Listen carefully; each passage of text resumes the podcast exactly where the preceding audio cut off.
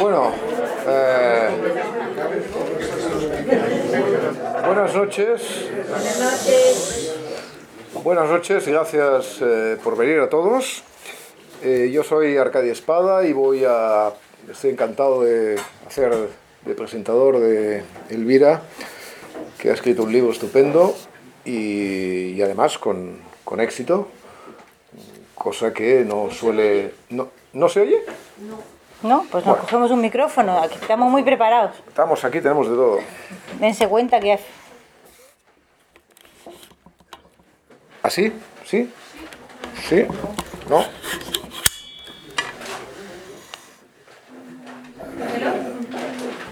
¿Hola? Ahora sí, ¿no? Ah, perfecto. Bueno, pues les decía que, que estoy encantado de presentar este libro que además mm, combina algo que es raro, ¿no? La calidad y, el éxito. Eh, hay algunas cosas que, que les quiero comentar antes de dejar paso a ella, que evidentemente es la estrella de la fiesta y, y estará encantada de, de hablarles a todos ustedes. Pero antes quiero decir algunas cosas yo.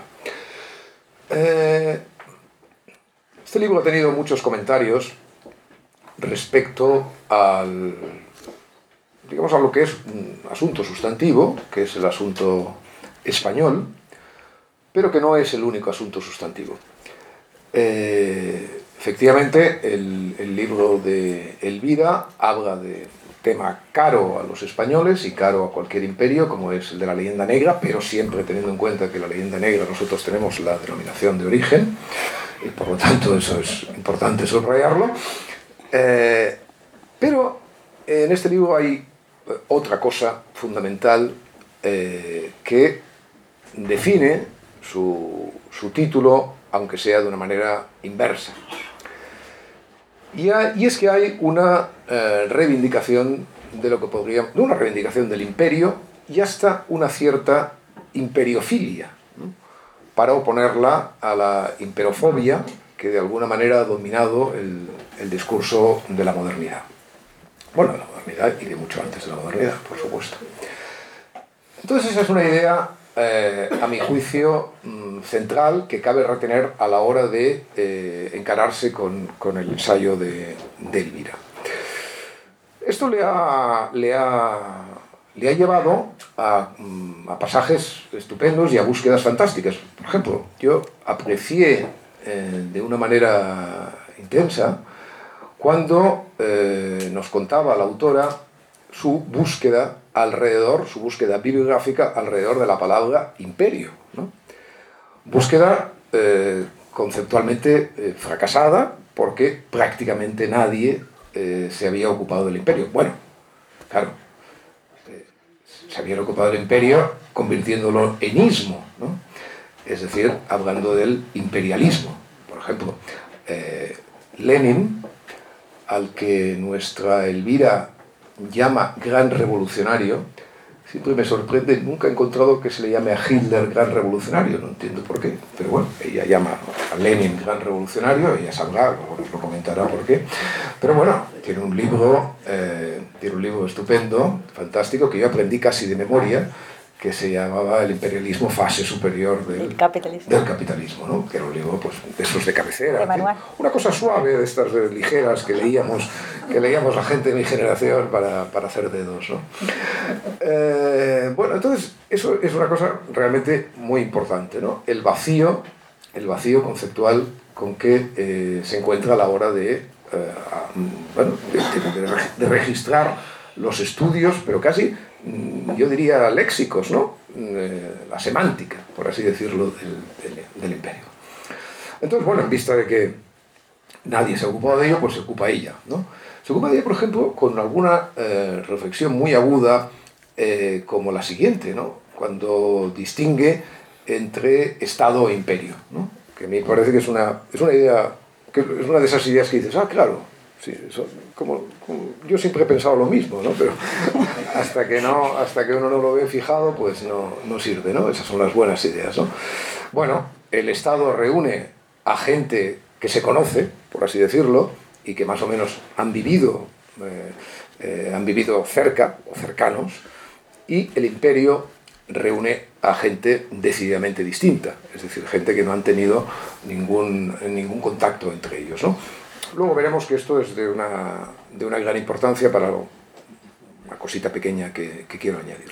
Pero retengan en todo caso esa distinción entre, entre el Estado y el imperio y ese vacío conceptual a que, al que nuestra autora se refiere.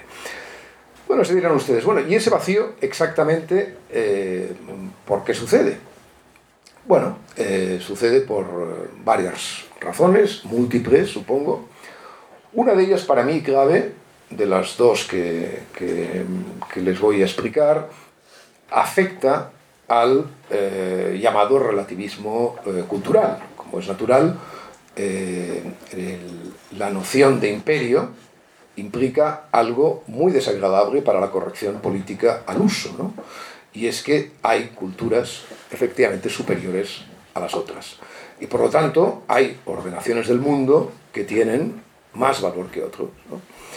Y naturalmente, mm, eso podría justificar desde el punto de vista moral la cohesión y el surcido del, del, imperio, pero claro, antes, antes, que eso, antes que ese surcido se produzca, uno tiene que estar convencido de que no todas las culturas valen exactamente lo mismo. ¿no?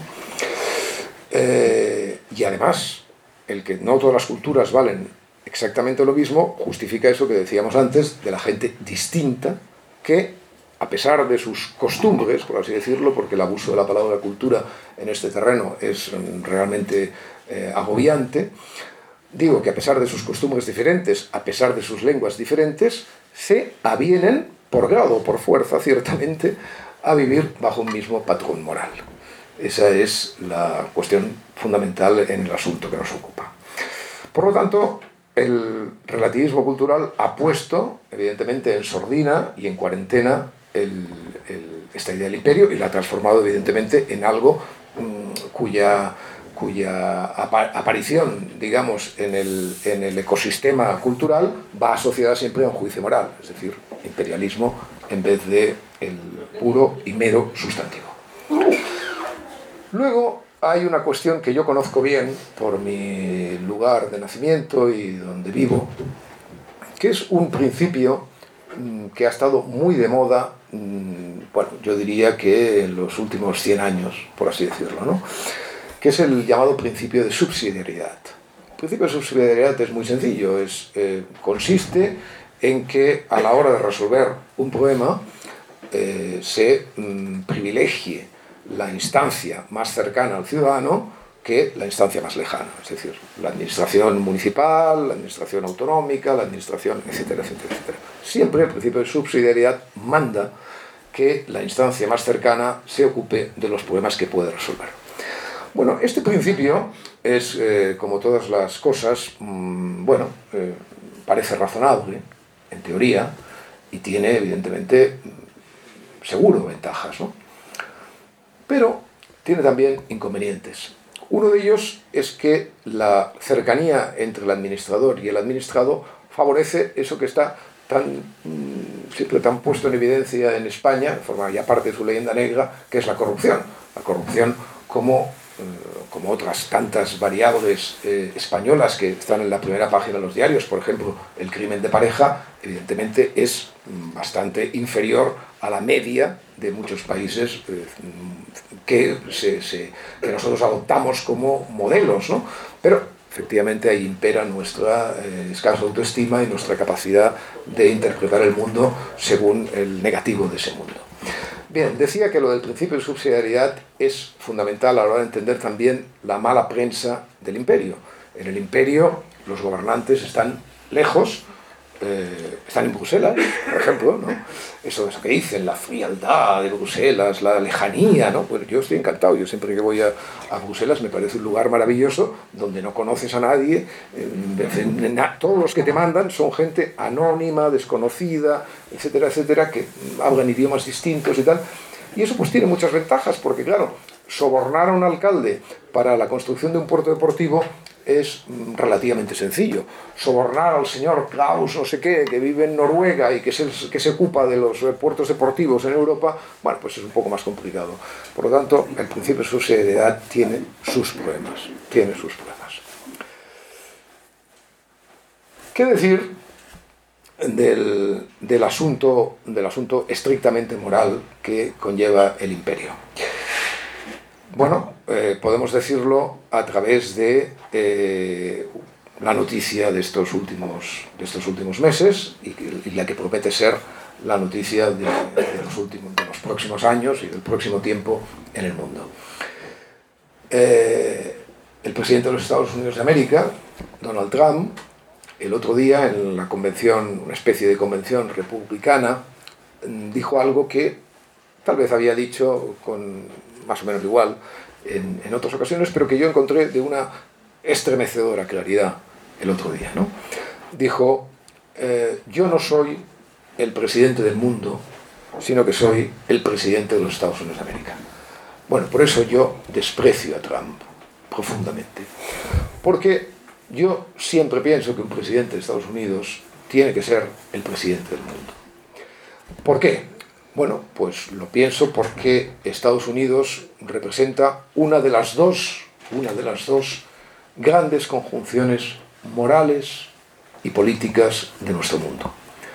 Y por lo tanto, eh, con independencia de lo que supone gobernar a 200 millones de, de, de personas y con independencia de los fragores tan publicitados en España, por cierto, del antiamericanismo, etcétera, etcétera, yo considero a los Estados Unidos de América un modelo en muchísimos sentidos y en muchísimos sentidos que afectan, eh, no de una manera retórica a mi vida, ¿no? sino que la afectan de una manera eh, intensa y directa. Y por lo tanto, que el señor eh, Donald Trump, el que el presidente, que el nuevo presidente de los Estados Unidos de América opte por algo que efectivamente ha sido una pulsión detectable en otros momentos de la, de la política americana, el aislacionismo es, digamos, el, el, el, lado de sombra de, de, ese gran país, mm, es una cosa que para las personas racionales, para los que consideramos que efectivamente el relativismo cultural es algo lamentable, eh, que eh, Donald Trump se refugie en sí mismo, en los Estados Unidos de América, es una pésima noticia. Y es una pésima noticia también, y supongo que esto lo entenderán rápidamente, porque ese refugio, ¿qué nos trae? Bueno, pues nos trae algo sorprendente, algo sorprendente para verlo como opuesto del imperio, que es nada más y nada menos que el nacionalismo. Es decir, no hay nada más que nacionalismo en la decisión de, de Trump de volverse a los cuarteles de invierno. Lo mismo sucede con el otro gran, eh, con la otra gran entidad eh, moral y política de nuestro tiempo, que es la Unión Europea. Eh, eh, naturalmente, la Unión Europea mmm, no tiene en estos momentos un presidente que se pueda volver a su casa, por así decirlo, porque ni siquiera tiene ese presidente, ni siquiera la unión monetaria y la relativa unión económica no ha sido capaz todavía de darnos lo que los europeos necesitamos, es decir, un emperador. Un emperador en el sentido más eh, hermoso que lo tiene eh, de la palabra. Una Unión Europea, por cierto, y esto le gustará a nuestra rusófila, eh, que tampoco ha cumplido el sabio mandato de De Gaulle cuando dijo que Europa era una entidad que iba del Atlántico a los Urales. A mí me parece que esa, mm, esa decisión mm, de la política europea de apartar a Rusia de la construcción global del continente es una de las peores, por no decir la peor, eh, decisión política que Europa ha tomado desde el 45. ¿no? Y, y por lo tanto, bueno, pues eso es una, una de nuestras limitaciones. En cualquier caso, eh, les digo, es muy importante entender que necesitamos emperadores y que lo peor de Trump y lo peor del aislacionismo americano es que el referente, la guía moral y la imposición de este referente y esta guía moral, la imposición, y lo digo con, deliberadamente, eh, nos deja algo más huérfanos a los partidarios de la razón y a los convencidos, insisto, en que no todas las culturas son iguales. Bien, me queda decir solo una cosa, y es eh, referente a la escritura de este libro. Eh, hago una mención en el prólogo a ello, y, bueno, mira, quizás sea mejor si no te importa que cometa la grosería de autocitarme. Pero eh, creo que sería incapaz de decirlo, de decirlo mejor, ¿no? Ahora necesito otra cosa. ¿no? ¿Gafas? Es- Estamos aviados. Yo te puedo prestar las mías, Ah, pero... seguro, seguro que veo un poco. sí. Ah, muy bien, muy bien. También tenemos las mismas gafas. Gafas. Eh, Bien, este es uno de esos libros que a mí me encanta leer porque, porque es un ensayo. A mí me gustan mucho los ensayos, me gustan mucho los libros, eh, y que se entienda bien lo que quiero decir, inacabados, los libros que están hechos eh, para discutir, los libros que se arriesga la autora y que lo ves claramente que se arriesga en su escritura, eh, y los libros mm, en, los cuales estás manteniendo eh, sistemáticamente un diálogo con el autor, un diálogo que a veces es eh, violento. ¿no? Eh, como ella me dijo, no le perdonaré fácilmente las páginas que dedica a la ilustración, eh, o algunos de los párrafos que dedica a la ilustración. Pero bueno, de eso está hecho también el, material de nuestros encuentros, de esa escritura, insisto, discutidora. Y yo decía en el último, en el último párrafo ya de, de mi prólogo, dice, es el momento de decir que su logro, el de, el de la autora, es el de una escritura tempestuosa, apasionada, el de una discusión inacabable y por momentos violenta, el de un punto de vista que va río arriba, pero que no olvida que la estrategia del salmón no la exime de la ecuanimidad y de la presentación rigurosa de las pruebas. Una escritura también simpática. Aquí jugaba, porque antes había hablado de que este libro pretendía hacer de España un país simpático. Aquí jugaba con la otra, con la otra acepción de la palabra simpática. Digo, una escritura también simpática, pero en el sentido que lo es una voladura controlada. Bueno, sobre esto de la voladura controlada, eh, sobre esto de la voladura controlada, mmm, me temo que eh, vas a seguir teniendo mucho trabajo y vamos todos a seguir teniendo mucho trabajo. Digo todos los españoles. Ustedes saben que los españoles vivimos un momento extravagante. Eh, hay algunos que nos llaman, eh, y lo digo ahora eh, como catalán, eh, pero sobre todo como español, nos llaman a construir puentes. Esta expresión de construir puentes, como tantas otras segregadas por, por, esta especie de hemisferio triple ¿no? de, los, nacionalistas, siempre lleva debajo un animalito sucio. ¿no? Eso de construir puentes viene a significar que hay algo que ha estado separado o que está dulcemente separado o inevitablemente separado. Bueno, recogiendo la sugerencia de la escritura de Elvira sobre la voladura controlada, no crean ustedes en eso, no crean ustedes que debemos construir puentes. Lo que debemos es volar y destruir muros, los que han construido otros, exactamente. Gracias. Gracias.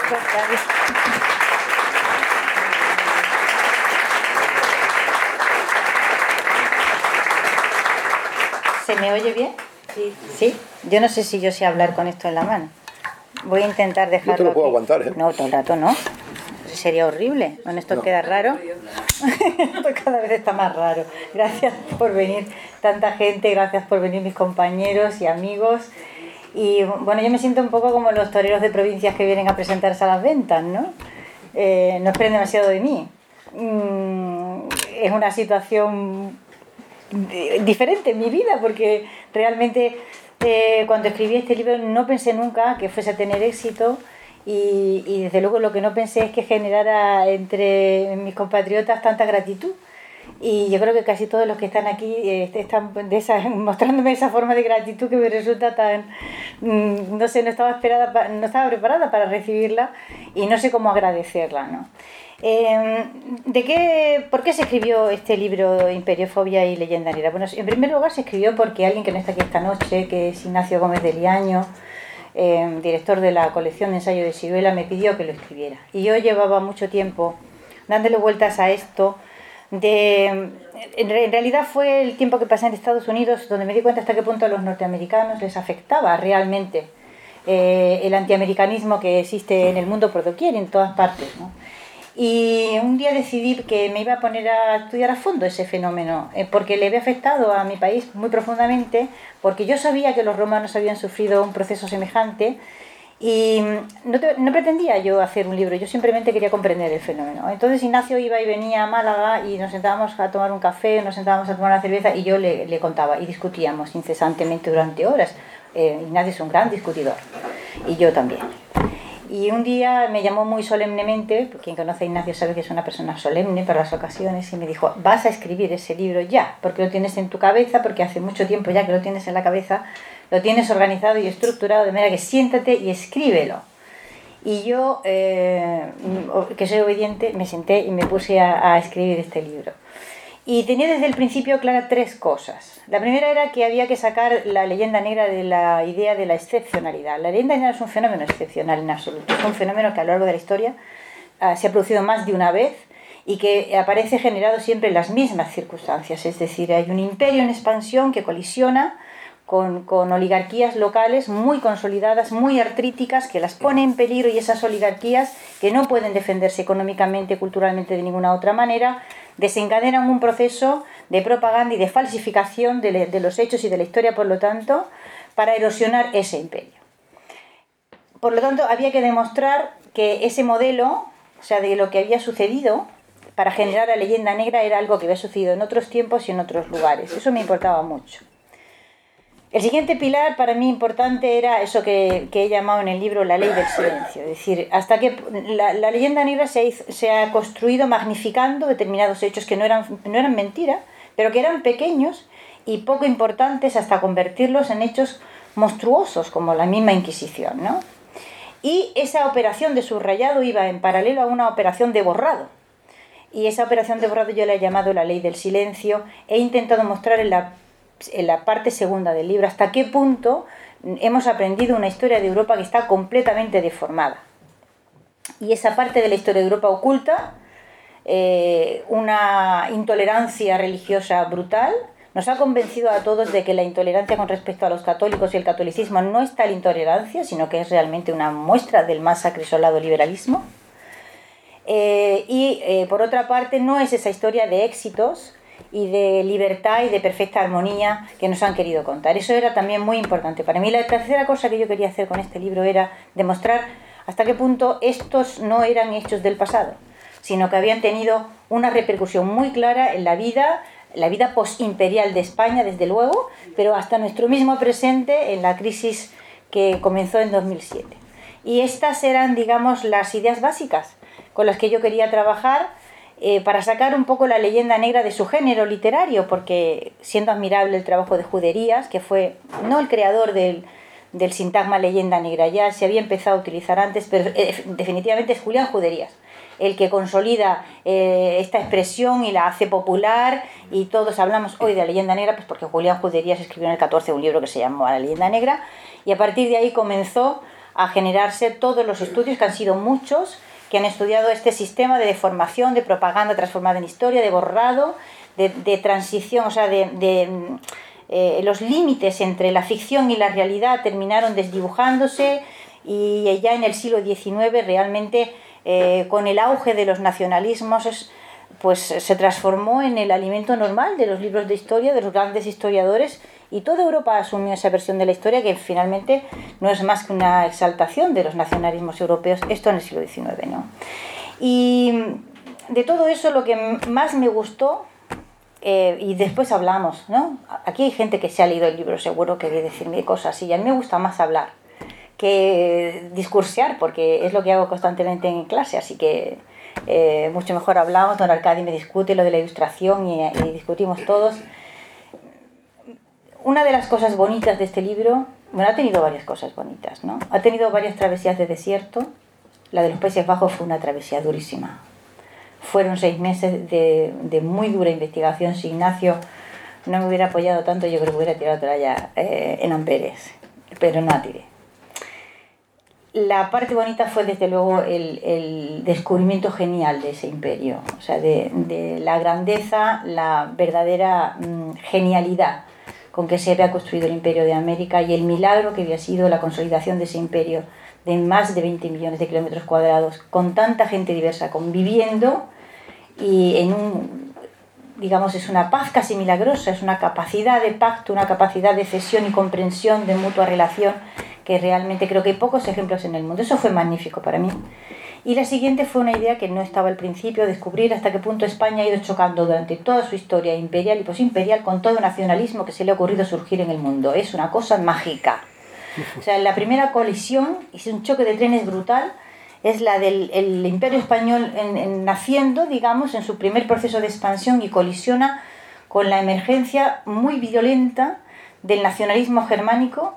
Yo no, yo no he sido capaz de descubrir qué es lo que hace brotar en el siglo XV ese, esa, ese rencor. O sea, ya está ahí en el XV en los textos latinos, no sé alto alemán y no he podido leer textos en, en alemán, pero en, en, los textos latinos claramente ya hay esa demostración de nacionalismo germánico agresivo, ofendido, ya está ahí la frustración alemana, que con ella hemos vivido, quiero decir que nos la hemos ido tropezando en los libros de historia siglo tras siglo. ¿no?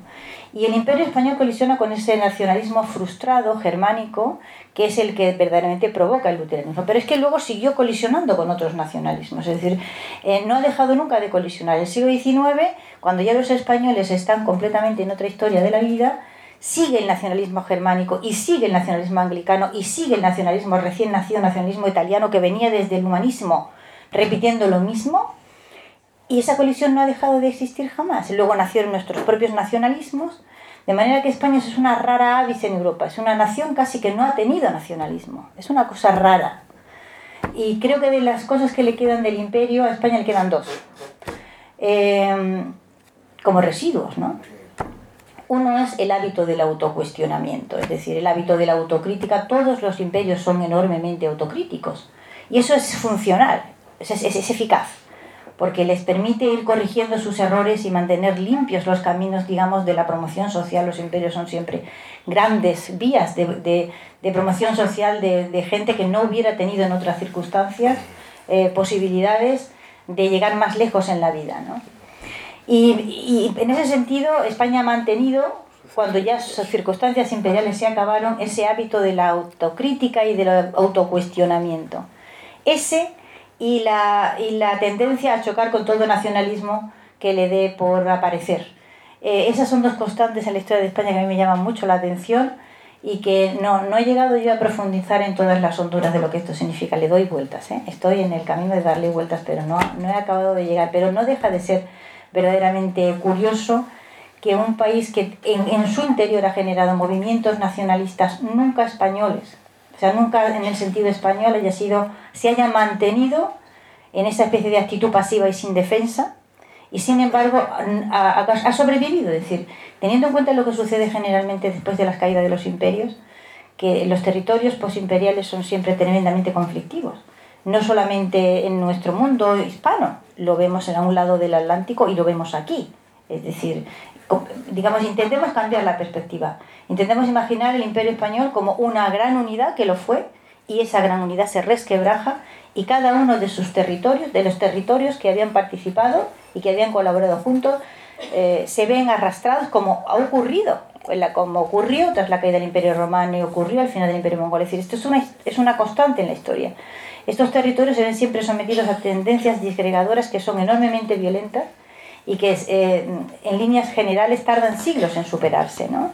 Eh, o sea que no, lo que está pasando en nuestro país ahora mismo, esto no es nada extraño, sino es más bien la norma. Lo, lo ah, sorprendente es que con esas tendencias disgregadoras en su interior y sin que la parte, digamos, la parte que defiende la unidad sea tan visible o sea eh, manifiestamente mm, beligerante, sin embargo ha conseguido sostener esos miembros. Esto es una cosa bastante curioso. Y en fin, no sé si Arcadi quería que tropezáramos con la ilustración. Yo sabía que íbamos a tropezar con la ilustración, ¿eh? Ya sabía que don Arcadi y yo íbamos a tropezar con la ilustración francesa, pero yo vengo preparada para el tropezón. Yo vengo estupendamente preparada para el tropezón. Porque el tropezón de las pelucas es un tropezón que merece Los pelucones, los pelucones. Otra, otra, otro hecho interesante es cómo también el, la hispanofobia, digamos, está escrita. El europeo medio venera el humanismo. Le han enseñado a venerar esa corriente intelectual. También venera la ilustración. También le han enseñado a venerar esa corriente intelectual. La hispanofobia forma parte tanto de la una como de la otra. Quiero yo decir que hay pocas posibilidades formando parte de tanta, del, argumentario de tantas ideologías, del argumentario de tantos nacionalismos, del argumentario de tantas corrientes intelectuales prestigiosas. ¿Cómo va la hispanofobia a desaparecer? ¿no? O sea, desde, por poner un ejemplo muy claro que todo el mundo lo va a entender. ¿no? Em, es aproximadamente, pues sí, un poco antes de 1400 cuando empiezan los humanistas italianos a decir que los españoles son una gente medieval y dice, bueno, ¿y en qué se verifica la medievalidad? ¿no? O sea, ¿en qué se le nota a uno que es medieval? ¿Es algo que uno lleva en la frente? ¿En qué se nota? Y bueno, no, no hay forma de, de, concretar la supuesta acusación. El español es medieval, pues porque para el humanismo lo medieval es lo peor. O sea, la idea que todos tenemos de la Edad Media ahora mismo la construye el humanismo. Uno, uno dice Edad Media y automáticamente te aparece en la cabeza que roña, ¿no? Pura mugre, suciedad, oscuridad Mm, y una cosa lamentable. Bueno, esa es, esa es una idea muy, muy, muy discutible, pero desde luego es un dibujo que lo hace eh, el humanismo. Entonces, cuando los humanistas italianos dicen que los españoles son medievales, es porque eso es lo peor que se, que se puede decir en ese momento. aparte de ser marranos, ¿no? Por supuesto, son marranos, la sangre la traen contaminada, llevamos toda la vida con la sangre muy contaminada Luego se nos contaminó mucho más en el siglo XIX con el racismo científico, porque además de estar contaminados ya de los semitas, que ya era gravísimo, nos habíamos contaminado de la sangre indígena americana, con lo cual nuestra vida ya era un desastre previsible. En fin, hasta el siglo XIX está viajando, bueno, hasta el siglo XIX, hasta hoy, la gente viene a España y lo ve medieval. Y tú le preguntas, ¿y por qué? Es que hay castillos. En Francia no. En Alemania no sea, ¿en qué se nota la medievalidad? Ah, pues es una cosa como autoevidente. Y ahí están esos románticos haciéndose esos viajes y las criaturas terminan viendo España medieval. es que vienen tan convencidos que acaban viendo lo que no existía. Es decir, hasta qué punto lo que hemos aprendido y culturalmente sabemos nos condiciona nuestra visión de las cosas. El caso de Goya lo he citado y lo cito muchas veces. Goya se pasó la vida dibujando realidades de España que él no había visto jamás. O sea, él, cómo Goya dibuja a Galileo torturado. Estaba convencido de que eso había sucedido. ¿Realmente lo ve? Nadie torturó a Galileo. Ese hombre lo condenaron, fue una pesadez, rezar 60 veces los salmos penitenciales, sin duda fue, muy pesado, pero tampoco era para tanto, ¿no?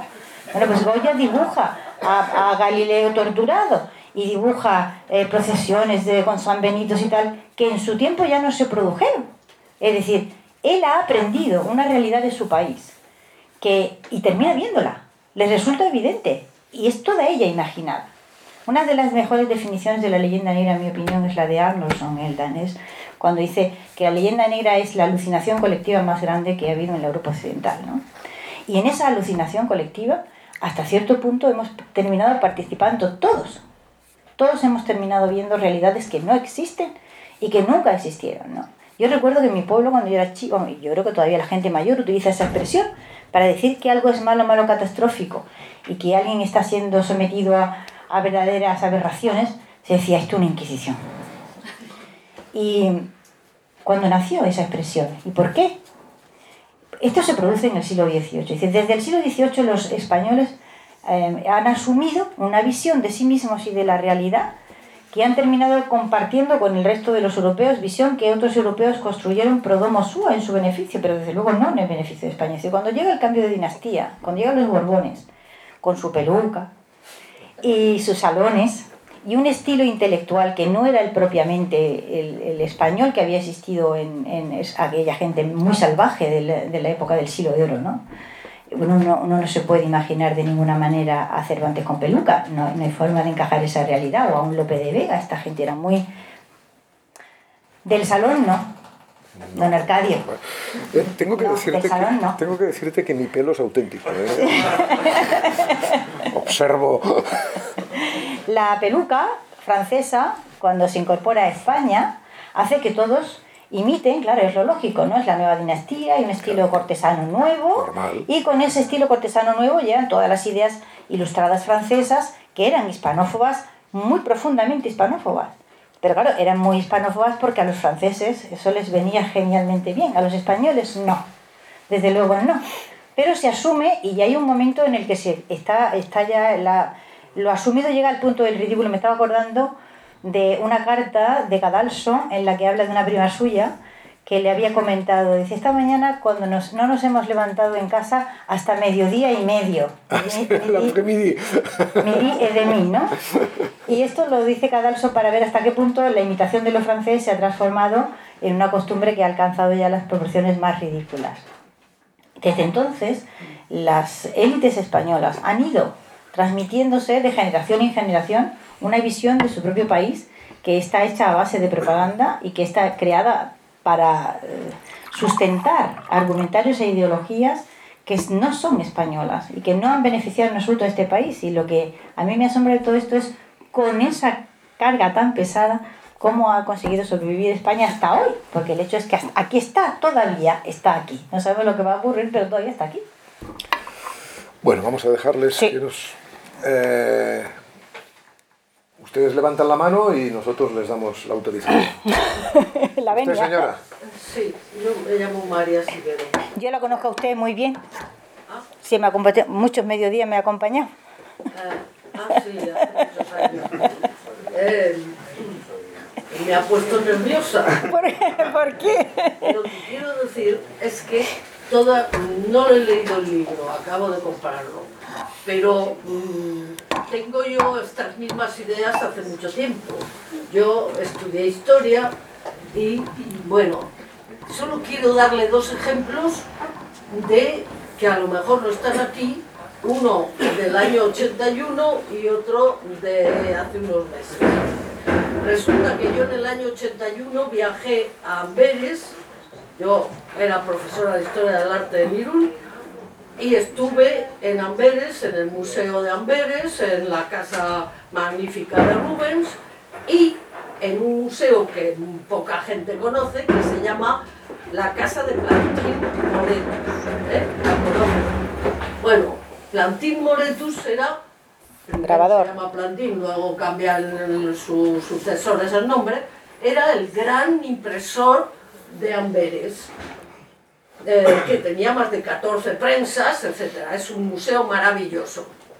Y este aquí que cuando voy allí me encuentro que Plantín, que es coetáneo de Felipe II, le subvencionó, le subvencionó alguna prensa, se la subvenciona al rey. Por un lado, eh, le ha convencido a Felipe II de darle el monopolio de todos los libros de religión que iban en, en latín a América y en español también quizá, que por cierto eran los únicos que iban, porque en un artículo más reciente de Vargas Llosa leí que las novelas tenían que ir metidas en, yo qué sé, en barriles de garbanzos, porque estaba prohibido mandar libros a América para que fueran puros aquella gente, libros que no fuesen de religión.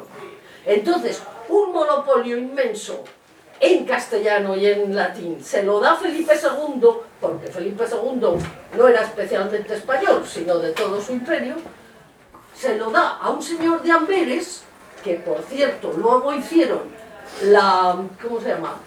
La Biblia mm, esta que había hecho eh, ¿cómo se llama el nombre de Alcalá de Henares?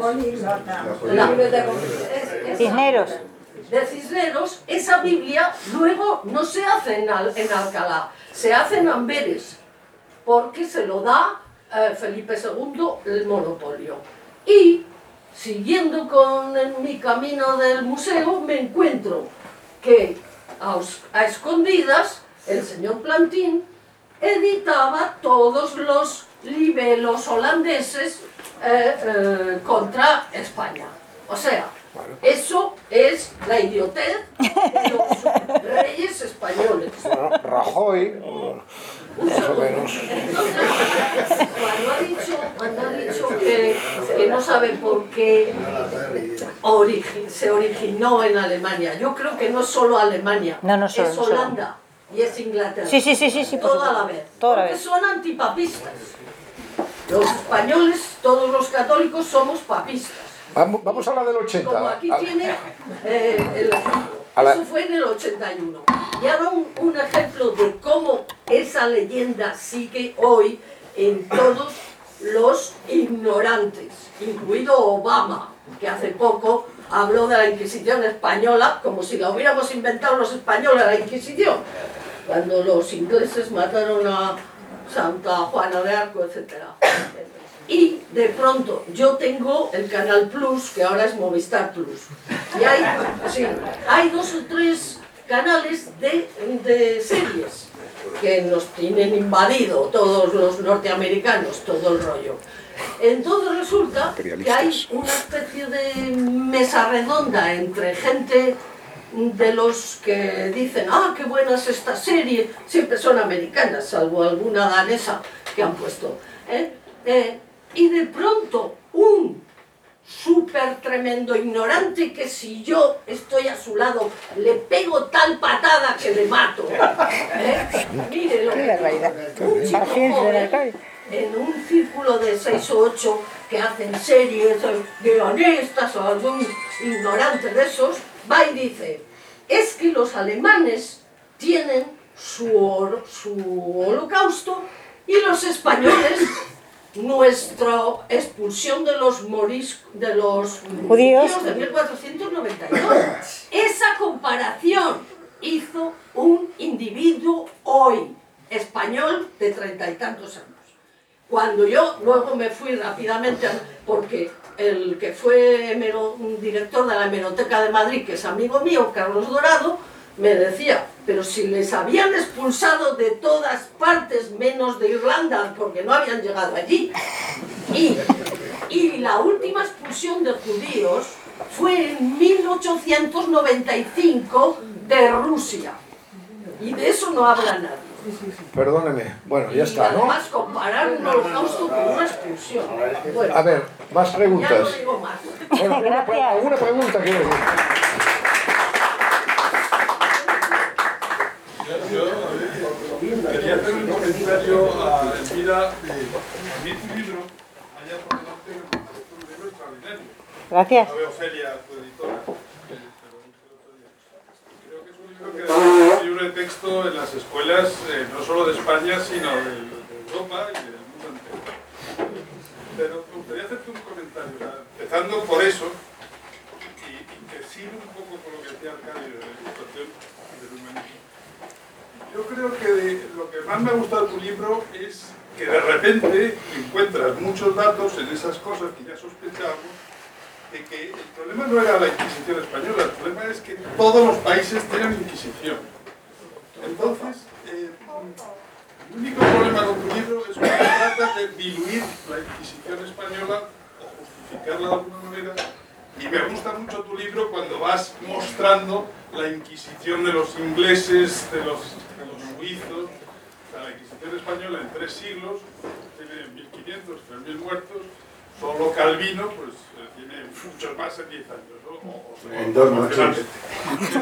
la Inquisición en los demás países, básicamente en los países protestantes, a partir sobre todo de la Reforma, eso es lo que es interesante demostrar, porque eso es lo, lo que no saben en estos países, porque no se les enseña, solo se habla de la Inquisición española.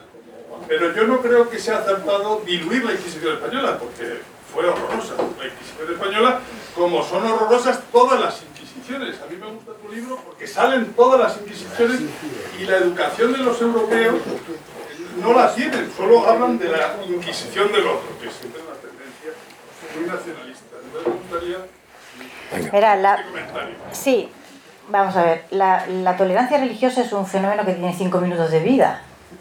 Eh, acaba de nacer. Durante toda la vida, y no se le llamó intolerancia religiosa, era el estado normal de opinión que uno no toleraba al que era de una religión diferente. Punto.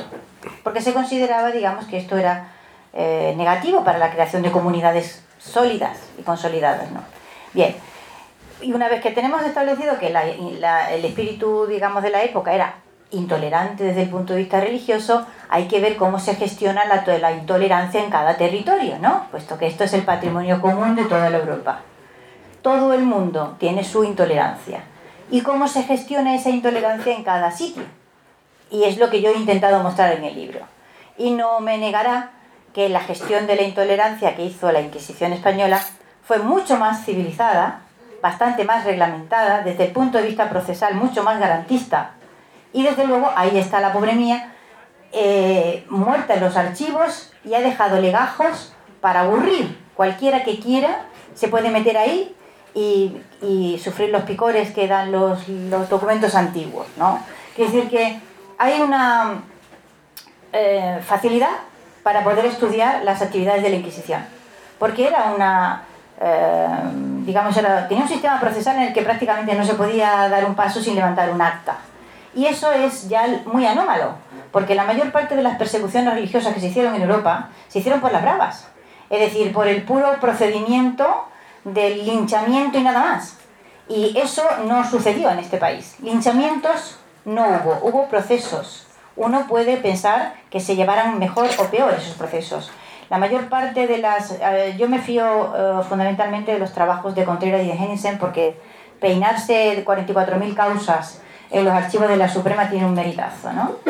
Y las 1.300 condenas a muerte que la Inquisición dictó en el espacio de aproximadamente de 1560 a 1700, en la mayor parte de las ocasiones están eh, la condena será por herejía, pero quien es condenado por herejía además ha cometido delitos sustantivos, es decir, delitos que todavía hoy día nosotros los consideramos tales delitos. La Inquisición entendía de la pederastia, entendía de lo que antes se llamaban delitos contra la honestidad, violaciones, la trata de blancas, eh, entendía de la falsificación de moneda, entendía de las ediciones eh, ilegales que se hacían, es decir, tenía, de su competencia eran delitos que lo siguen siendo ahora. Entonces, cuando pensamos en, las inquisiciones, las de un lado y las de otro, y tenemos que fijarnos en lo que estamos, en lo que estamos estudiando, es decir, cómo se gestiona la intolerancia en un sitio y cómo se gestiona la intolerancia en el otro.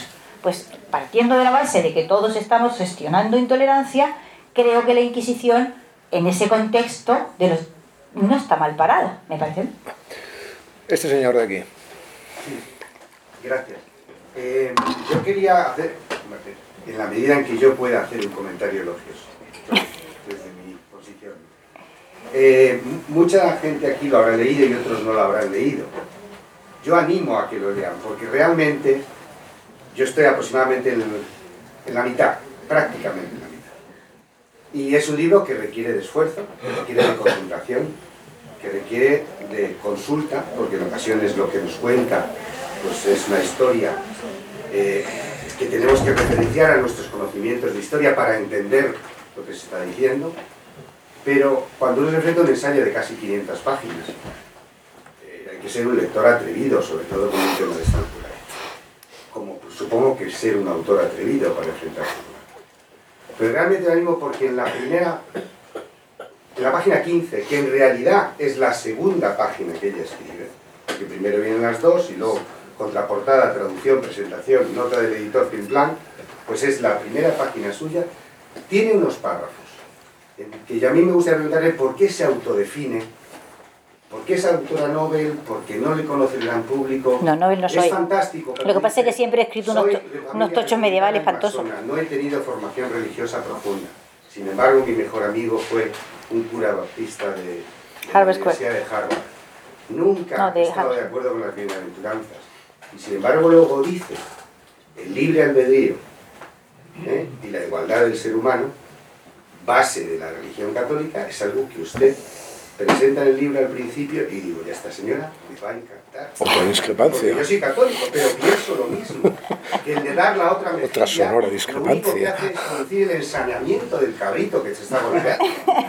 Y lo que hay que hacer es defender la propia convicción y defenderse con todas las armas que lícitamente uno puede ampliar. ¿Por qué se presenta Porque este libro trata con tanta claridad y tanta brillantez. este libro trata de, de ideas y de ideologías y de creencias. La mayor parte de, las, de los tópicos de la leyenda negra siguen vivos porque están adheridos a determinadas ideologías y a determinadas creencias. Y es muy difícil separarlos de ahí. De forma que yo pensé que sería muy claro o, o ayudaría a mi lector a decidir si quería seguir o no, saber de quién lo había escrito y, y cómo pensaba sobre determinados puntos fundamentales para no embrollar, quiero decir, para que alguien en la página 100 no dijera, va, esto está escrito desde un punto de vista ideológico que no me interesa, abandono. La pobre criatura ya se habría leído 100 páginas. Entonces, para evitarle al lector ese tropiezo inicial innecesario, eh, me pareció que era honrado, digamos, hacer esas clarificaciones. A mí me cautivó. Luego, Este señor, este señor. Usted sabe que yo empleo la cita de Miguel de Cervantes. Querido Sancho, un hombre no es más que otro si no hace. Ay, maravillosa. Y eso es fantástico. Este señor tiene la palabra. Este señor es Iván Vélez, que, que estamos en la trinchera de la leyenda negra los dos, autor de un trabajo magnífico. ¿Sabes? Por eso mismo, por estar en la trinchera, pues te felicito porque el esfuerzo, como bien ha dicho este señor, pues es titánico y a mí me ha encantado el libro. Lo recomiendo si alguna influencia tengo en alguien. Pero yo por avivar el fuego ilustrado...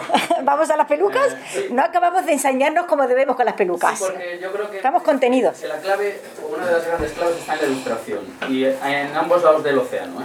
O sea, no solamente en Europa. Sí, sí, sí. Porque, porque como está demostrado, incluso bajo el truco de, de los baúles de garbanzos, eh, los ensayos y los libelos sí que llegaban a unas élites urbanas criollas que son las que realmente empiezan a dislocar eh, los, los goznes del, del- ¿Me permites un- que te haga un comentario? La idea de la prohibición. Nunca jamás funcionaron las prohibiciones de la Inquisición, jamás en la vida. O sea, la Inquisición prohibió el Lazarillo de Tormes en la primera edición. Dejó a alguien de leer el Lazarillo de Tormes, por amor de Dios.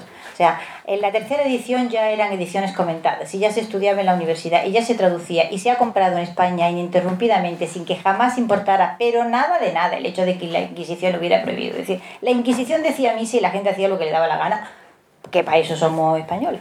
Y entonces los libros iban para América como querían. Y, y estaban esas bibliotecas y algunas de ellas se conservan los catálogos. Y había libros de toda clase y toda naturaleza. O sea, que eso de que la Inquisición prohibió un libro y aquí entra alguna especie de pánico helador y nadie compraba el libro. La Inquisición no hizo nunca a nadie puñetero el caso y esa la puede ver. Bueno, ¿Qué sigue? Bueno, acabar con una cuestión más a mi Sí, favor sí, sí. Entonces, como aquí la- la- el problema, uno de los grandes problemas de la leyenda negra, porque ahí vuelve a, a tomar impulso, es la ilustración, yo creo que el antídoto para, para mm, renunciar a esta idea de que la ilustración es un fenómeno estrictamente europeo, y vaya por delante que la palabra ilustración ya arroja un maniqueísmo sobre la realidad, luz, oscuridad, ilustración, oscurantismo, pues yo creo que hay que poner perentoriamente sobre la mesa el nombre de un hombre con faldas, y le digo yo que tampoco soy, soy ateo, que es el de Benito Feijó. Benito Feijó es un ilustrado de tomo y lomo, aunque sea un hombre perteneciente a la Iglesia, que además se plantea una cuestión muy, muy de actualidad en, la- en- en esa época, y es la siguiente.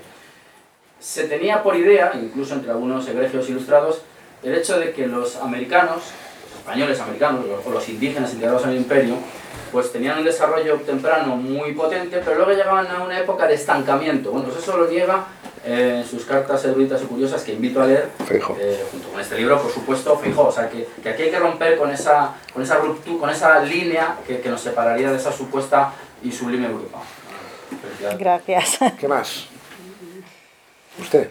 Bueno, yo quería solamente decir en relación con la Inquisición que Domínguez Ortiz cita el caso, no recuerdo el libro en este momento, es una pena, pero cita el caso de unos reos que iban a ser juzgados por tribunal ordinario y que entonces se pusieron a blasfemar para ser juzgados por el tribunal de la Inquisición porque sabían que era mucho más benévolo. Simplemente decir eso. Eso es cierto, está demostrado. Aquí al fondo.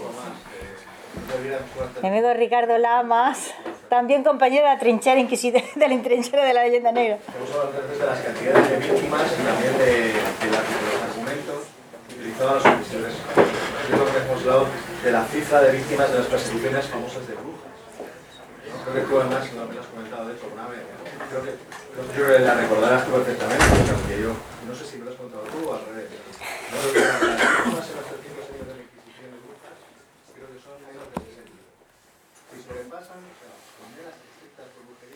23. Quiero recordar 23, 23. Exactamente, las condenas por brujería son 23. Yo creía que eran 60, pero bueno. Y eh, sin embargo, en 160 años en Alemania, yo creo que son 25.000. Es que nadie sabe cuántas brujas fueron ejecutadas porque no se, no, se abrían procesos legales, es decir, la mayor parte de esas muertes se produjeron por puro linchamiento. Entonces, calcular el número de asesinatos, pues tienes que irte a documentos indirectos que dicen, en el pueblo de tal se quemaron 16 personas en tal fecha. No hay, o sea, la Inquisición para cada caso habría un proceso y cada proceso te lleva su número y cada proceso tenía un seguimiento y había sus abogados defensores y había decir, el, el, estudiar lo que pasó en la Inquisición es relativamente fácil, ¿no? Y esa, esa ya es en sí una diferencia sustantiva. Yo recuerdo que Nicolás Remy eh, alardeaba de haber quemado vivas a 900 mujeres personas. Sí, lo de la bruja es una cosa horrorosa, pero es, es en fin, es, eh, esa es una historia que no se va a investigar nunca bien. Yo tengo algunas teorías, pero en voz alta no las puedo decir. Y luego de- recuerdo que eran de una de un, de un nivel digamos eh, de comprensión psicológica y de justificación psicológica sin precedentes ¿no? mientras en Europa bastaba eh, con que tú confesaras para que se te condenara directamente pero la verdad que Salazar tenía una frase maravillosa que era hasta que yo llegué hasta, Nunca hubo bruja, aquí no hubo brujos ni brujas hasta que no se empezó a hablar de ellos. Esas, esas frases de Salazar y Frías Fantástico. Fantástico, fantástico, es un inquisidor. Es que alguien tenía que escribir una historia de los inquisidores españoles, porque hubo tíos geniales. ¿eh? Hubo tíos absolutamente geniales. Salazar y Frías fue uno de ellos, y bueno, es que se nos olvida, pues caramba, que Cisneros fue el gran inquisidor, y es que el plantel que, que de, de hombres de una cultura asombrosa, políglotas, grandes intelectuales que estuvieron al frente de la Inquisición, eh, ese también sería un libro muy provocador, Ricardo. ¿Tú qué te atreves con las cosas? ¿Eh? Grandes inquisidores españoles, ¿sabes? Con dos narices. ¿Qué más? Ese señor. Bueno, mi nombre es Félix. eh, me ha gustado mucho el libro, todavía se olvidó en la cuarta no, una tercera parte aproximadamente. Yo tengo la fortuna de que mi, mi padre, cuando tenía 11 años, me enseñó que la gran historia europea había sido hecha por investigadores extranjeros, protestantes y antiespañoles. Y que todo eso explicaba los años posteriores. Eso me lo enseñó a mí, me enseñó que había judrías, ¿no? y leí algunas cosas, la- sobre todo los, los exploradores españoles en América me dejaron Ya. Entonces, Sí, eso y es. En esa parte me alegro de haberlo leído porque son cosas que yo he venido siempre diciendo, que todo esta leyenda era estúpida y que España, pues, como los demás países europeos, y algunas cosas bastante mejor. ¿no? Bastante mejor. Bastante mejor. El problema está en la, en la dinámica que estábamos ahora. Yo creo que hay que evitar por todos los medios la dinámica de y tú más. Y tú más. Nosotros matamos, pero tú más. Yo creo que eso no conduce a ningún ¿Por qué no? Porque eh, mm, introduce, es la, la tradición, en este momento es la dinámica de la corrupción. Yo soy corrupto, pero tú más. No, mire usted, si usted es corrupto, es corrupto. Si usted ha hecho algo mal, ha hecho algo mal. ¿De acuerdo? Yo no considero que la Inquisición fuera, en términos de la época, un tribunal especialmente, posiblemente de los más decentes de la época. De los más decentes en funcionamiento, en, en rigor, en procedimiento. Y va a estar, si yo leí hace muchísimos años ya el Estado Moderno Mentalidad Social de Maraval, y claro, mm, España es que era un país muy serio, en comparación. Muy serio. Entonces yo creo que sí que esa dinámica, evidentemente, decía el señor tiene toda la razón, mire, las comparaciones a veces son odiosas. Una expulsión, un holocausto, es que no procede. Es que no procede. Pero eh, yo creo que hay que tener cuidado con esas cuestiones. Yo creo que, es, que hay que defenderse con las armas que uno tiene. Como tú decías antes, la ha habido en todas partes, con estilos diferentes. Se mató en nombre de la religión, se ha matado en nombre de la democracia y se ha matado en nombre del comunismo. Es decir, aquí el personal cuando se pone, se pone. Y ya esa es la parte que a mí no me... No entraría nunca en ese juego. Pues yo he entrado, caballero. y usted lo está leyendo. Nos cuesta Sí, en el sentido de recordar, sí que es cierto. Cuando uno va a Holanda y ve carteles del demonio de- de- del sur, ¿verdad? El demonio negro y tal, dice, bueno, pues yo recuerdo que eh, Enrique VIII eh, ejecutó a 23 hombres, me parece, les cortó la cabeza y a tres mujeres. Ningún rey español de la época hizo nada ni parecido. Nada ni parecido. El demonio del sur, a lo sumo, injustamente se le acusa de la muerte de su hijo y de que quizá conoció el asesinato del poder. Y nada más. Y los otros, vamos, los Valois fueron bonitos. Sí, sí, sí. Sí, los Orange también tienen mucha gracia. Sí, sí, sí, muchísimo. Preciosísimos. Esta señora. No, usted ha hablado, espere, a ver si hay alguien... Un momento. Sí, sí, yo le dejo, yo le dejo, pero espere, espérese un momento a ver si hay alguien más que tiene la palabra. Este señor, este señor. Sí, yo quería cambiar un poco de registro con otro tema de su libro que la verdad me ha llamado mucho la atención y es eh, la distinción que hace usted de dos tipos de lo que normalmente se ha llamado imperios, pero que usted a unos les llama imperios y a otros les llama sencillamente colonias y que se opone a que se confundan los dos tipos de cosas. ¿no? Entonces yo creo que usted en el libro eh, se nota que tiene cierta simpatía por los imperios y sin embargo pues eh, no ve tan bien a las colonias. Y concretamente imperios llama usted al imperio romano, al imperio americano, al español y al ruso que según lo ve usted eh, incluyen introducen dentro de su, cultura y de su ámbito a las otras culturas sobre las que gobiernan, ¿no? Y sin embargo, eh, las colonias eh, no incluyen para nada a las personas a las que gobiernan, sino que simplemente se dedican a explotarlas y a exprimir eh, todas sus, todo lo que pueden de ellas. ¿no? Entonces, eh, a mí esa idea me ha parecido realmente interesante y original. A lo mejor estoy equivocado porque ya se ha escrito sobre eso, se ha hecho esa distinción. Entonces me gustaría saber si esa idea procede de usted o, o la ha tomado de otros autores, por ejemplo de Toynbee o de otros autores que han, que han escrito sobre la idea del imperio. No, porque Toynbee no hubiera nunca dicho que el imperio británico no era imperio. ¿Qué hago con esto? Pues Ah, hablar, eh, hablar. perdón. Eh, Toynbee nunca hubiera dicho que el imperio británico no era un imperio. Yo me, me he limitado a decir que, o he intentado explicar qué características tiene que tener una expansión territorial. Es decir, partimos de un hecho básico, que es que se produce un fenómeno de expansión territorial. Ese fenómeno de expansión territorial puede convertirse en un imperio o no. Es decir, no toda forma de expansión territorial termina siendo un imperio. La mayor parte de esas expansiones territoriales son fenómenos que duran una generación. A veces están vinculadas a una figura excepcional, como Napoleón o como Alejandro Magno, y cuando esa figura excepcional muere, fallece, el, supuesto imperio se viene abajo absolutamente. Hay otros tipos de expansiones. Yo reservaría, o he intentado reservar la palabra imperio, para aquella expansión territorial que, pasado el momento inicial, digamos, de violencia, se consolida, consigue integrar pueblos distintos en el ámbito de esa expansión y construye una unidad que normalmente lleva aparejado un periodo central que holgadamente sobrepasa un siglo de paz, de prosperidad, de crecimiento demográfico, de aumento eh, de la vida urbana, del comercio, etcétera, etcétera. Solo cuando una expansión territorial se consolida en esa forma, entiendo yo que se puede hablar de un imperio. Lo demás son intentos de expansión más o menos eh, frustrados que no llevan en líneas generales a esos largos periodos de paz y prosperidad. Y en ese sentido me opongo a que el colonialismo sea considerado una forma de imperio. El colonialismo fue una forma de expansión que no consiguió estabilizarse de ninguna de las formas. Es decir, el- el periodo, digamos, lo que ocurre es que esto había que clarificarlo, porque la palabra imperialismo estaba contaminada de lo sucedido en el siglo XIX con el colonialismo. Y entonces me parecía que era una especie de profilaxis histórica separar una cosa de la otra. Eh, eh, llamar al- a, lo que sucedió en América eh, un, un- fenómeno colonial es aberrante. No fue un fenómeno colonial en absoluto. Los fenómenos coloniales del siglo XIX fueron breves y fueron extraordinariamente destructivos y bueno, todavía llenan los telediarios de catástrofes. Es decir, eh, ha sido la forma de expansión probablemente más dañina que se ha generado en, en la Europa Occidental. Eh, no sé si he contestado con esto a su pregunta. Déjeme decir algo, un par de cosas sobre esto. Yo pensé en ello también eh, con la lectura del libro, sobre esto de las comparaciones. ¿no?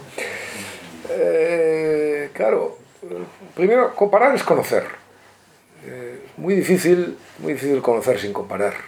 Eh, pero es que luego en este libro hay una, una cuestión, a mi juicio, esencial. O sea, este libro es un libro que deconstruye, por así decirlo, un, un- un paisaje. ¿no? Y en ese paisaje común, evidentemente, España es la campeona mundial eh, respecto a los holocaustos y respecto a la Inquisición. Entonces, claro, eh, ¿cómo, cómo cómo eso se pone en su contexto sin analizarlo en función de, las otras, de los otros asesinos. ¿no? O sea, es verdad que tiene un punto, sobre todo cuando pasa por el periodismo. ¿no? En el libro, naturalmente, pues todo esto está más matizado, está envuelto, en fin, en su, una especie de crisálida, ¿no?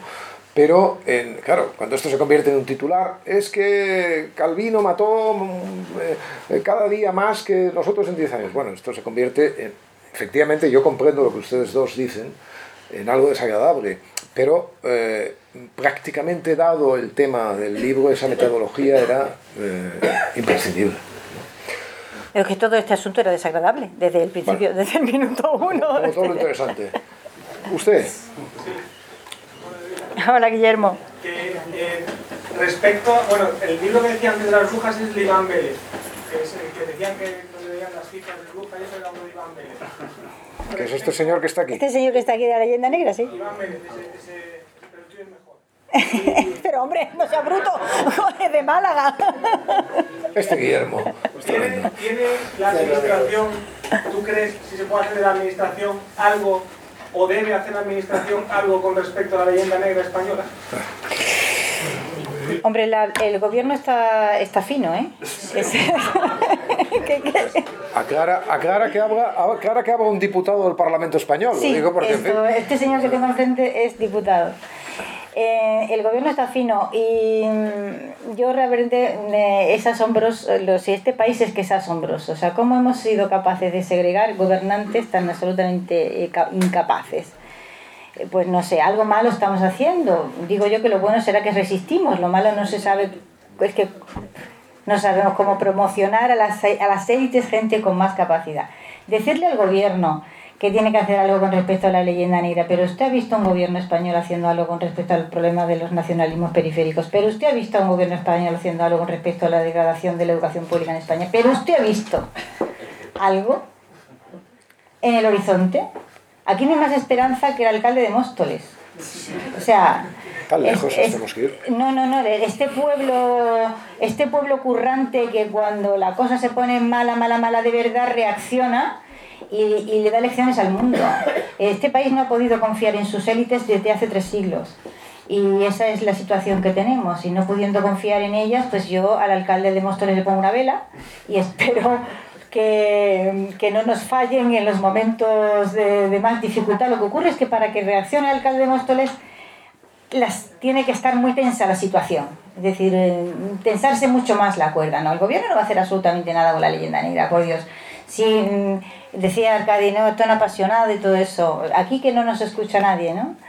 Eh, ¿De dónde me venía la pasión? De que me quitaron el 27% del sueldo. Y entonces, cuando estaba escribiendo la última parte del libro, todo- de deuda. todos los meses me imprimía la nómina y lo miraba. Y me decía a mí misma, estás cobrando la nómina de 1998, este cabreo no se te puede quitar. Por, por, por tu propio bien. Y entonces conseguí que no se me quitara. Y, y acabé el libro, claro. ¿Qué más? Un momento, usted y yo le daré la palabra al final. Pero deje, deje Usted. señora. Sí, hola, buenas tardes. Eh, me llamo Miguel Ángel Simón.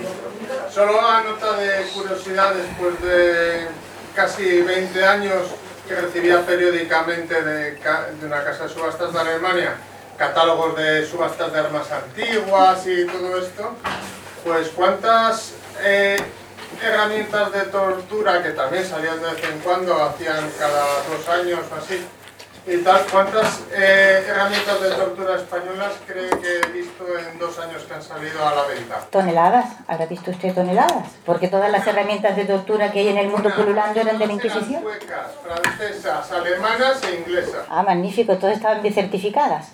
Sí, sí, bien certificadas y todo, una gente que subasta pues de, de todo el mundo. Una, eh, Porque yo vi una exposición sobre la tortura y recuerdo que estaba la dama de hierro y otros aparatos espantosos y eran todos ejemplos de aparatos que había utilizado la Inquisición. Es público y notorio para el que quiera leerlo en internet, está, se busca en Google y se encuentran los manuales de procedimiento inquisitorial, hay varios de ellos en, en- en Google Books, ¿no? quiere decir las ediciones antiguas, y quien tenga curiosidad los puede leer y verá que la Inquisición no permitió más, nunca más tortura que el látigo y el agua, y nunca más de 15 minutos y siempre en presencia de un médico y jamás se permitió, por ejemplo, el, el descoyuntamiento de las articulaciones, etc. Tenía un, un montón de limitaciones. Los, la, la, administración de la tortura en la Inquisición fue siempre extraordinariamente comedida, insisto, en su contexto, ¿vale? En su contexto. No podemos medir ese rasero con nuestras ideas de la vida de hoy día. ¿Usted? Deja de hablar esa señora mayor, que tengo una fatiga. Eh, ¿en, qué, ¿En qué grupo de imperios o, o como se llame, eh, pondrían el imperio turco, que creo que no lo...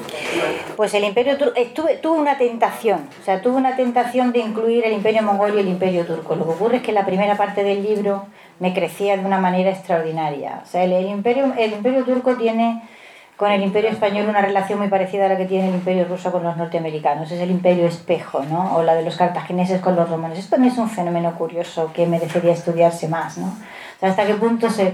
Porque estos paralelismos se dan en la historia, pero y una y otra vez, ¿no?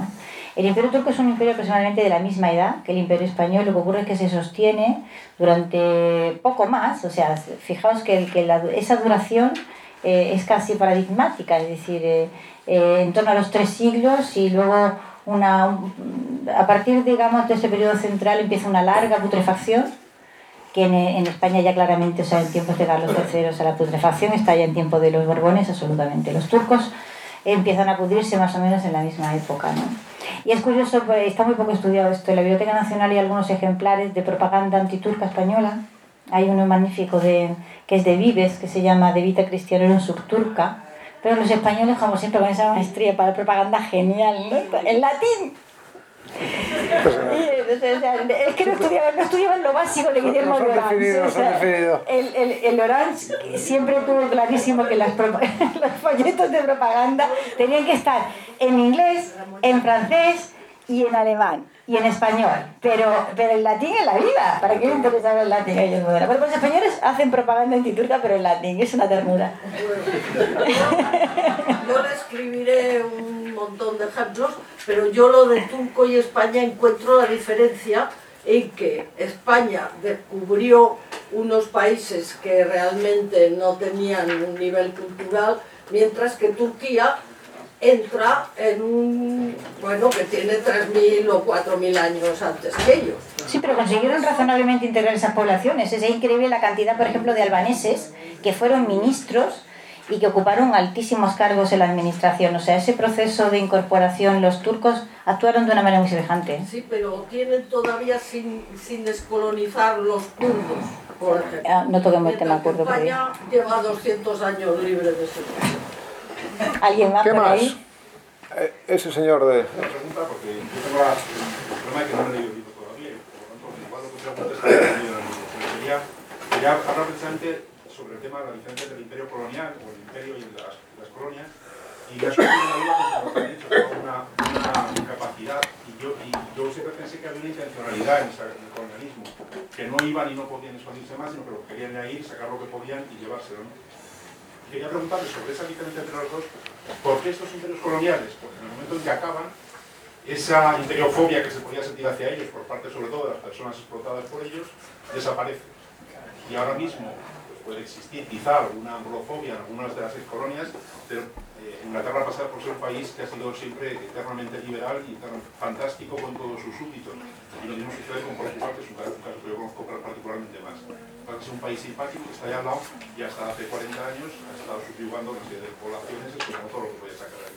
Y eso es una cosa que me llama mucho la atención. ¿A qué se debe esa fobia que se crea contra España, que, que acaba hace muchísimo y continúa? Y en cambio contra este país pasa ya... Porque la, la, la leyenda negra, como otras formas de imperiofobia que yo intento estudiar aquí, eh, es un fenómeno creado. Es decir, uno tiene, uno tiene que tropezarse con una clase intelectual lo suficientemente bien armada y bien formada como para ser capaz de generar ese fenómeno. Eh, en el siglo XIX, la expansión de los europeos por otras partes del mundo no existía en los territorios de su expansión, digamos, esas élites intelectuales consolidadas y vinculadas a oligarquías muy poderosas que se veían tambaleando a las que eh, sirvieron verdaderamente con todas las herramientas de su inteligencia. Es decir, uno no monta las campañas que fue capaz de montar Guillermo de Orange, eh, ¿qué le digo yo?, en las selvas de Vietnam. no hay posibilidad. O sea, uno necesita de una cierta infraestructura, necesita cabezas pensantes, necesita gente que te escriba canciones y obrillas de teatro, necesita gente que te dibuje eh, esos dibujos, necesitas las planchas de Plontino, necesitas muchas cosas. E- Eso necesita, de, evidentemente, de una armazón que no se produce en cualquier, en cualquier sitio, en cualquier circunstancia, ni en Angola se la podían producir los portugueses. Es decir, España es que colisionó con esas élites intelectuales vinculadas a oligarquías locales muy potentes que se vieron tambaleando cuando el imperio se expandió. Y, esas, y son esas élites intelectuales vinculadas a esas oligarquías las que, las que desencadenan este fenómeno. ¿no? Usted, sí. Buenas tardes. ¿Qué tal? Eh, mi nombre es Rafael. Rafael, eh, felicidades. Felicidades sobre todo por el coraje. Eh, porque meterse en este país en un avispero como lo se ha metido usted, eh, bueno, al Cádiz le podría explicar. El, el- posiblemente una reseña curiosa. Yo soy canario, a poco que siga hablando. Sí, lo veníamos sospechando. En América no hubo colonias, hubo colonización. En la colonización americana participamos los canarios de una manera significativa, absolutamente significativa. Montevideo no sería nada si no es por los canarios. Venezuela desde el principio de la conquista. Y el odio a España no es de los americanos, es de los españoles, de América contra los españoles de eh. Los canarios en Venezuela, que estamos desde el siglo XVI, desde la conquista, o sea, los aborígenes canarios se cristianizan y se mandan a blanquear eh, América. Ah, pero los peninsulares en Venezuela a los canarios no los consideran blancos. Somos blancos de orilla. Por lo tanto, estamos por debajo del cimarrón y antes de los indios. El, el libertador, eh, el libertador Trujillo, eh, Roberto Francisco Trujillo, es- el padre era de los rotados de Tenerife. Nunca fue considerado un noble por los peninsulares porque no era eh, blanco, era blanco de orilla. O sea, el odio que se genera en América contra, contra España son los españoles que están aquí. Y por no ser largo, en los canarios durante siglos, trabajando, la- reciben de la corona española la prebenda de tierras en el interior de Venezuela. Todos los llanos venezolanos, la zona, la zona de Miranda, todo ese Miranda, Francisco de Miranda, es canario. Cuando se monta un monopolio comercial por parte de los que siempre han dominado Venezuela, que son los vascos, la compañía guipuzcoana, la independencia de Venezuela la gestiona la compañía guipuzcoana, con un vasco, Simón Bolívar, a la cabeza.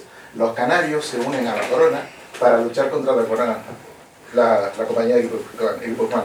Cuando triunfa la independencia, la inmensa mayoría de los canarios se van para Puerto Rico y para Cuba, huyendo de la libertad de los vascos en Venezuela. Ay, Ay, ay, ay, españoles contra españoles. Sí. Como Sí, siempre. sí, lo que ocurrió en América es que ahí ya, ya, ya no me metí en, el- en ese jardín porque entonces el libro no se acababa, ¿no?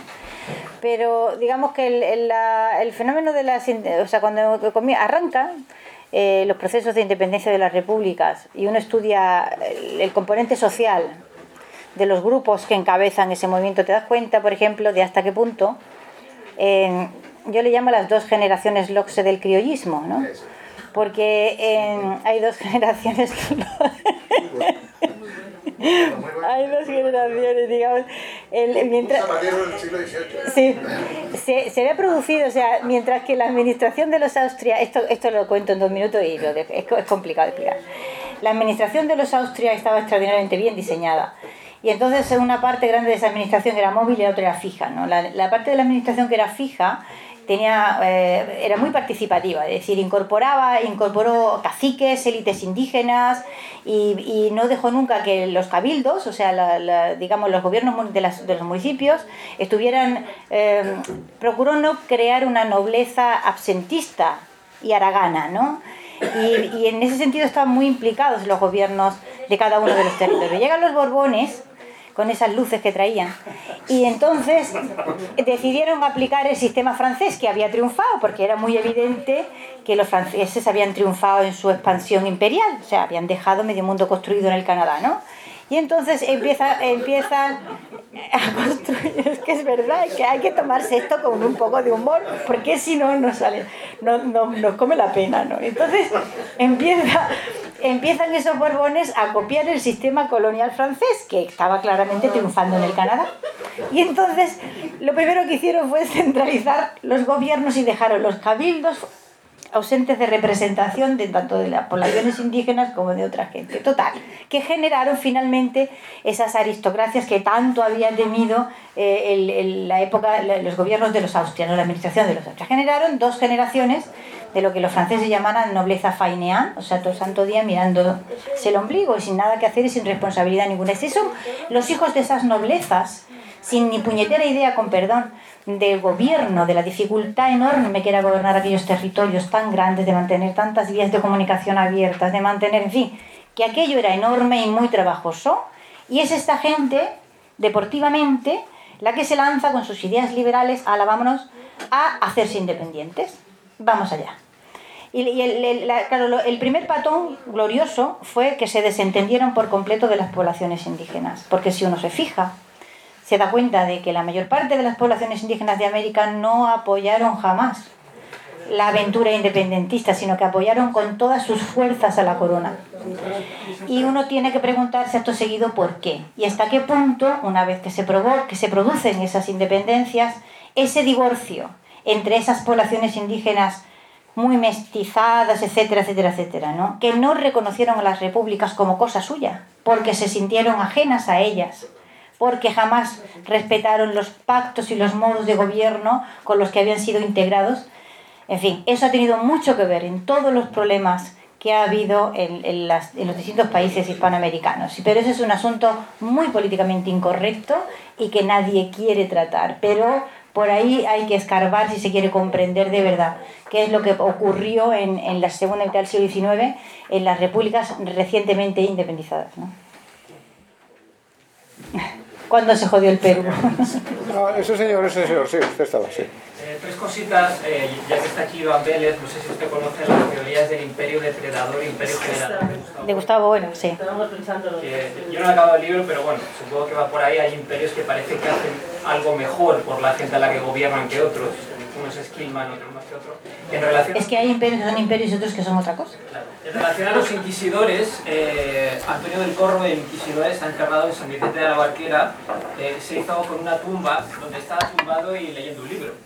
¿Sí? Por ejemplo, ¿Sí? que es una, lo explica muy bien el librito este de Julio Caro Baroja, el señor inquisidor. Esta, señor inquisidor y otras, otras vidas por oficio. Era gente de formación jurídica, básicamente. Sí, es cierto. Y luego, en, en línea de estos, han escrito, yo creo, dos libros muy interesantes, complementa lo que ha hecho usted, es eh, eh, Jesús Torrecilla, que es un profesor de literatura española en, en Estados Unidos, la, la España exótica, o sea, la transformación de cómo el español pasó de ser visto como eso que pintó el Greco, el caballero de mano en el pecho, como un señor austero, serio, arrogante, cruel también, eh, pasó a ser pues eso, la España de Bizet, la España de, las, de, los libros de viajes, de Borro y todo esto, como la España de las tabernas, eh, la España Gañín y todo esto. Y en la misma línea la, el nacimiento de Carmen de Serafín Farful trabaja también ese cambio de perspectiva y todo lógicamente alimentado por la leyenda negra. Español, que eso lo sabe cantar, bailar y todo eso. Interesante. Mucho, muy interesante. Eh, una última pregunta. Usted. Sí.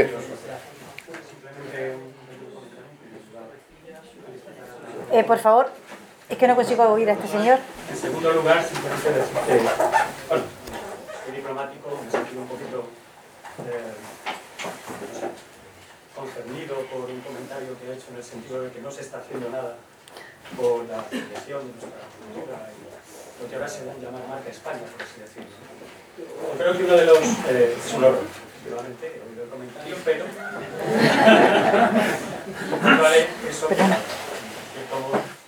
Eh, llueve sobre mojado, es decir, llevo 20 años, no soy el único de diplomáticos por aquí, que estamos dando vueltas al mundo, a veces en lugares insospechados, y en donde la otra cara, el reverso, imperio, o del legado del imperio, es el conocimiento y el hecho de que España sea uno de los pocos países que tiene, por así decirlo, una visa atractiva, que tiene, como he dicho. Eh, que tiene una visa atractiva, una capacidad de atracción y de seducción en lugares insospechados. Yo he estado en Kazajstán y me he encontrado con que en los lugares, en ciudades, en el centro de la estepa, hay departamentos de España. Hay eh, demanda de que haya semanas de cine español, hay demandas de que se envíe libros, responder. Eh, quiero decir que ese es un poco el lado positivo de lo que, en cierto modo, nos declaró el. Que eso está teñido por eh, cierta leyenda negra, es evidente. También recuerdo eh, conversaciones con compañeros holandeses que me decían, por ejemplo, bueno, es que yo tengo que gastarme muchísimo dinero que haya kazajos, o uzbecos, o rusos, ucranianos para que hablen holandés, la embajada española no lo necesita. Y existen, sin que hagáis nada, 10, ahí le corregí, sí que lo hacemos, eh, existen 10 departamentos de español, ya digo, en Shimpen, en Almaty, en Astana, en Tashkent, el queso está ahí. Pero hay que ir un, lado más, un paso más allá, digamos, poner en todo eso del imperio impositivo, eh, aderezarlo evidentemente con el hecho de la cultura española cultura hispánica no está muerta, está viva y en evolución. Eh, es cierto que formamos parte, por ejemplo, de una comunidad de 500 millones y te los encuentras con que voluntario y voluntariamente me encontrado con cubanos eh, en sitios perdidos dando clases de español, hablando bien de España, porque no todo el mundo habla bien. Yo creo que eso es un comentario que podría hacer un poco para completar, podría ser un pozo melancólico puedo evitar pues, al hablar de. Yo le debo, a- le debo a un diplomático español que me pusiera en las manos un libro que para mí ha sido fundamental y yo eh, la- realmente venero la memoria de Philip Wayne Powell y fue un diplomático español, el cónsul de España en Boston, el que eh, me regaló ese libro en su momento y, y él, y, y sé que él y otros muchos diplomáticos españoles se pasan la vida intentando eh, mejorar la imagen de España a veces con muy escasos medios y enormes dificultades y en, y- y muchas ocasiones, y no, no, no le pido que me conteste a esto, es, es un trabajo solitario y arriesgado porque eh, no tiene mucho apoyo por parte de las instituciones a las que sirven, pero eso me- a mí me parecía precioso, digamos, como nuestro cónsul Aguirre todos los años organizaba ese Día de la Hispanidad y abría las puertas y enseñaba y mostraba y hacía exposiciones y a veces eh, no contaba nunca más que con el apoyo de otros españoles que allí estábamos y, y le ayudábamos, por supuesto, pero a- apoyo institucional mejorando la cosa. vale, eso es diplomático, ¿verdad?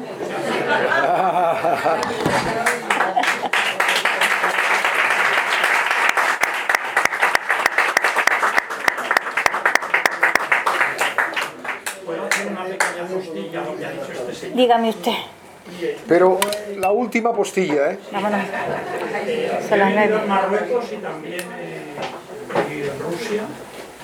Y realmente cuando leí su libro y hacía usted eh, esa definición o descripción de los imperios inclusivos, eh, hay, una nota, hay, una, hay una cosa que me llamó la atención mucho, por ejemplo en Marruecos, en Rusia, en estos imperios que usted califica como, como incluyentes, y es que, por ejemplo, en Rusia uno en Moscú en- o en otras ciudades rusas ve gente de distintas razas y de distintas procedencias que conviven de la forma más natural. Realmente.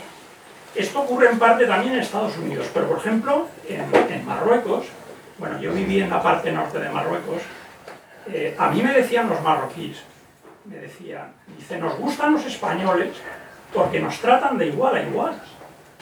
Dice, en cambio vienen otros. Y nos miran por Pelucones. esto, esto me, lo, ha- me lo han dicho no uno, varios, varios marroquíes me lo han dicho. Entonces, cuando yo leí, digamos, la descripción que hacía usted de los imperios estos que incluyen y absorben a otras gentes, pues eso hoy día, hoy día se puede ver, por ejemplo, se puede ver en Rusia, se puede ver en Marruecos, cómo eso es una realidad que uno puede vivir cotidianamente. Mientras que a lo mejor en otros países eh, que han sido colonizados por, por otros colonizadores, pues no ocurre eso. Dicen, es que nos miran por encima del hombro. Eso, permíteme que termine con... Decía Ángel Rosenblanc, grandísimo hispanista eh, venezolano, de origen judío. Eh, tiene un libro maravilloso que recomiendo, cualquiera lo puede leer sin necesidad de tener una formación filológica, porque el libro se lee maravillosamente. Se llama Nuestra lengua en ambos mundos, sí. Y en un momento determinado dice, eh, eh, políticamente esto será catastrófico o caótico y, cultura, y, puede que económicamente no consigamos salir nunca del agujero, pero la cultura eh, hispana es absolutamente indestructible porque se expande por la vía amorosa. La capacidad del español y sus descendientes para procrear con todo lo que se tropieza en el camino es una garantía de supervivencia. Yo siempre me ha encantado esa frase y creo que quizás tiene bueno, pues lo del igual a igual, es decir, yo, el racismo es un fenómeno universal, pero los españoles desde luego han demostrado em, capacidad para procrear con, con, con, todas las razas con las que se ha tropezado y mejorando la especie. Así que... Qué bien, vamos a salir a la calle. Sí, ¿no? Estupendamente. No, yo estoy... estoy contento. Impresionante, impresionante. Gracias.